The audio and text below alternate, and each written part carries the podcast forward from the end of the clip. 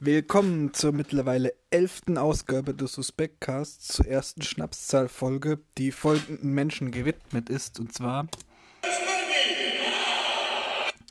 die Nummer 11 assoziieren wir mit dem besten deutschen Fußballspieler aller Zeiten, mit der Rücknummer 11 Benjamin Benny Laut.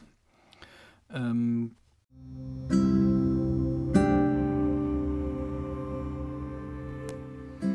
Wir starten ab sofort mit einer neuen Kategorie namens Hot 5 List der Suspektheit.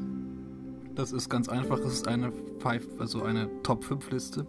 Das heutige Thema sind ähm, die fünf suspektesten sozialen Netzwerke. Und da fangen wir an. Platz 5, Snapchat. Ich raffe nicht, wie man sich da zurechtfindet. Außerdem sind alle meine Fotos Kunstwerke und für die Ewigkeit gedacht. Ich komme mit dem ganzen Konzept einfach nicht klar. Nummer 4. Facebook. Hier treffen sich in meinen Augen nur noch Boomer und tauschen Verschwörungstheorien aus. Damit wäre auch alles gesagt. Nummer 3. StudiVZ. Ja, es ist down und existiert nicht mehr. Es war aber ein Netzwerk für Students. Suspekt. Nummer 2. LinkedIn. Endlich der Ort, wo ich die Urkunde für die bestandene Prüfung zum Börsenführerschein, verliehen durch die örtliche Sparkassenfiliale, abladen kann. Es gibt nur ein Netzwerk, wo noch größere Rotz abgeladen wird und da kommen wir jetzt zum Platz 1. Twitter. Jeden Tag wird eine neue Sau durchs virtuelle Dorf getrieben. Jeder User, wirklich jeder, ist hier endsuspekt. Jedes angeschnittene Thema ist hier suspekt.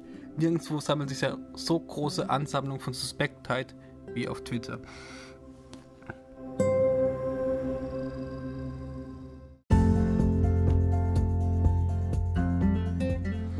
Kommen wir jetzt zum klassischen Teil des Suspektcasts, der sogenannten Aufzählung. Wie immer alphabetisch ungeordnet erzähle ich jetzt alles, was in der letzten Woche suspekt war. Fangen wir an. Die Check24-Familie, einstürzende Neubauten, Clubhouse-Sandwiches, Feenstaub, der Julianische Kalender, Verstopfungen, Feinliner, obskure Beschattungen, Kettenkarusselle, verschiedene Sicherungen im Sicherungskasten, Zeitdruck, das Vorabendprogramm im gesamten deutschen TV, saure Drops, bunte Papageien, Blechtrommeln, Lippenbekenntnisse, das Germanische Reich, die kleine Raupe Nimmersatt, Aktienfonds, Brettspiele, die auf dem Zufall eines Würfelwurfs basieren, inaktive Accounts, Ladegeräte für aufladbare Batterien, virtuelle Sonnenstudios, der tasmanische Teufel, adelige Menschen, Reizüberflutungen, nicht frittierte Lebensmittel, Sportwetten und zu guter Letzt alle vier Himmelsrichtungen.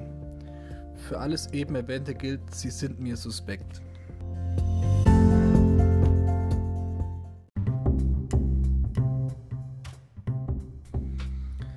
Kommen wir zur Verabschiedung. Die besteht jetzt daraus, dass ich in der laut App vorgetragenen Stammleserschaft erwähne. In der letzten Folge waren wir bei 16. Wir konnten diese Zahl sensationell steigern und sind jetzt bei 19 Stammhörer und Hörerinnen. Das entspricht einer Steigerung von Prozenten. Macht's gut und viel Spaß. Bis zur nächsten Woche zu Suspectcast Nummer 12. Bleibt gesund.